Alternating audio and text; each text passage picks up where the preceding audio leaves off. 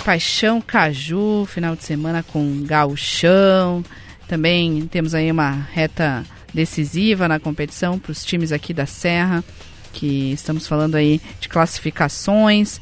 Por isso vamos chamar Eduardo Costa, é a Paixão Caju. Bom dia, Eduardo Costa. Bom dia, bom dia a todos que acompanham o Chamada Geral aqui na Gaúcha. Sábado decisivo de Gaúchão, última rodada da primeira fase da competição. A dupla Caju brigando pela última vaga no G4. E vamos começar o Paixão Caju com as informações do Caxias.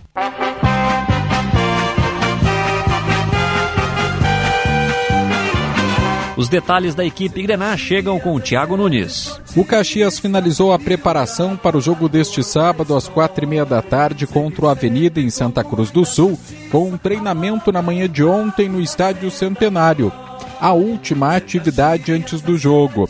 Em coletiva, o técnico Thiago Carvalho não confirmou o time disse que Dudu Mandai está à disposição após uma pancada no tornozelo. O treinador que desfalca a equipe devido ao terceiro cartão amarelo. O auxiliar Luiz Gustavo é que comandará o Caxias na beira do campo. Sobre os seis atletas pendurados, o técnico Thiago Carvalho disse que não irá poupar, mas dentro da estratégia de jogo pode ter a coincidência de algum atleta ficar de fora, segundo o próprio treinador. O provável Caxias tem Bruno, Adriel ou Marcelo, Dirceu, Fernando e Dudu Mandai, Marlon, Marciel ou Vini Guedes, Peninha, Diego Rosa, Ronald e Marcão ou Heron. Passando para as semifinais do Campeonato Gaúcho, o Caxias garante vaga também na Copa do Brasil do ano que vem. Com as semifinais e um possível título do interior, o clube também pode garantir nos cofres cerca de 2 milhões de reais, somando, claro, o valor da Copa do Brasil. Esse montante em um curto e longo prazo. Aí as informações do Caxias que joga diante do Avenida em Santa Cruz do Sul, dependendo somente de si para avançar à próxima fase. Agora vamos trazer os detalhes do Juventude.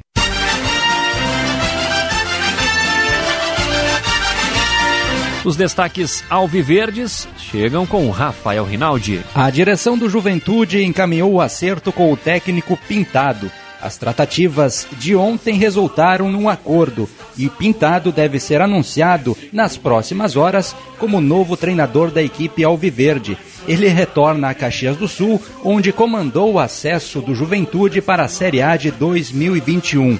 Com Pintado, chegam o auxiliar técnico Fábio Alves e o preparador físico Jean Oliveira. A direção deve confirmar hoje também a saída do diretor executivo de futebol Júnior Chávari, Júlio Rondinelli, do Água Santa, de São Paulo, que disputa a segunda fase do Paulistão, está em tratativas para acertar com o Juventude. Dentro de campo, o Verdão decide hoje vaga à próxima fase do Gauchão. Terá que vencer o Brasil de Pelotas às quatro e meia da tarde no Alfredo Jacone, torcer para um tropeço do Caxias e tirar uma diferença de cinco gols de saldo da equipe Grená. Mandaca é o desfalque e o provável Juventude tem Thiago Couto no gol, Dani Bolt, Danilo Bosa, Valse e Guilherme Guedes, Jean Irmer ou Wesley Hudson, Jadson, Emerson Santos e Fernando Boldrin, na frente, David e Rodrigo Rodrigues. Aí o Rafael Rinaldi com as informações do Juventude, que precisa vencer o Brasil e torcer contra o Caxias, uma derrota da equipe Grená, e ainda tirar cinco gols de saldo para conseguir avançar à fase semifinal. Agora, atualizamos as informações da dupla Grenal. O Grêmio visita o Ipiranga em Erechim às quatro e meia da tarde deste sábado no estádio Colosso da Lagoa. Aliás, será um duelo entre equipes reservas. O tricolor já está classificado e com a melhor campanha garantida na fase classificatória. O Ipiranga também, de olho na Copa do Brasil, tem confronto contra o Bragantino na próxima quarta-feira. Vai poupar muitos titulares e jogadores pendurados por cartões amarelos. Na delegação que chegou no início da noite de ontem à região do Alto Uruguai, pelo auxiliar Alexandre Mendes, três ausências chamaram a atenção. O goleiro Gabriel Grando, o volante Thiago Santos e o atacante Ferreira permaneceram com os titulares em Porto Alegre e participarão de um treinamento nesta manhã comandado por Renato Portaluppi. No CT Luiz Carvalho. A provável escalação do Grêmio para hoje, para encarar o Ipiranga, tem no gol Breno, João Pedro, Gustavo Martins, Bruno Vini e Diogo Barbosa compondo a defesa, Lucas Silva e Darlan como dupla de volantes, do meio para frente, Gustavinho, Galdino, Gabriel Silva e Diego Souza. Com os destaques do Grêmio, direto de Erechim, Felipe Duarte. O Inter terá um time misto, porém reforçado no setor ofensivo para o jogo contra o Esportivo, hoje às quatro e meia da tarde no Beira-Rio.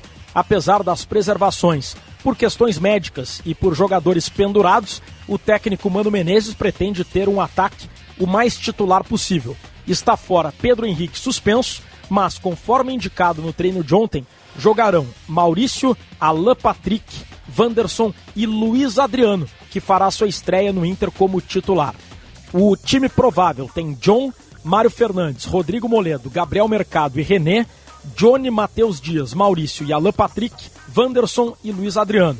Vitão, por questões físicas, e Bustos e Carlos de Pena, pendurados com dois cartões amarelos, ficam no banco de reservas. Kehler é desfalque por conta de um trauma na região da boca. Joga John, que tem boas perspectivas de seguir na equipe titular para as semifinais.